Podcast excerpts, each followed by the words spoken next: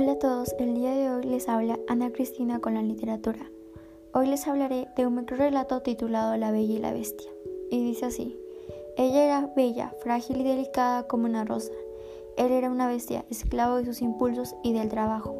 Se ataron las esposas en aquella iglesia, coincidieron en un espacio donde trataron de convivir y después de muchas escaramuzas llegaron pequeños inquilinos que calmaron medianamente los ánimos. Finalmente se vieron adultos y a pesar de la costumbre envejecieron así juntos. Finalmente quedaron solos en aquel pequeño pero apacible asilo de la ciudad, donde se vieron morir el uno al otro.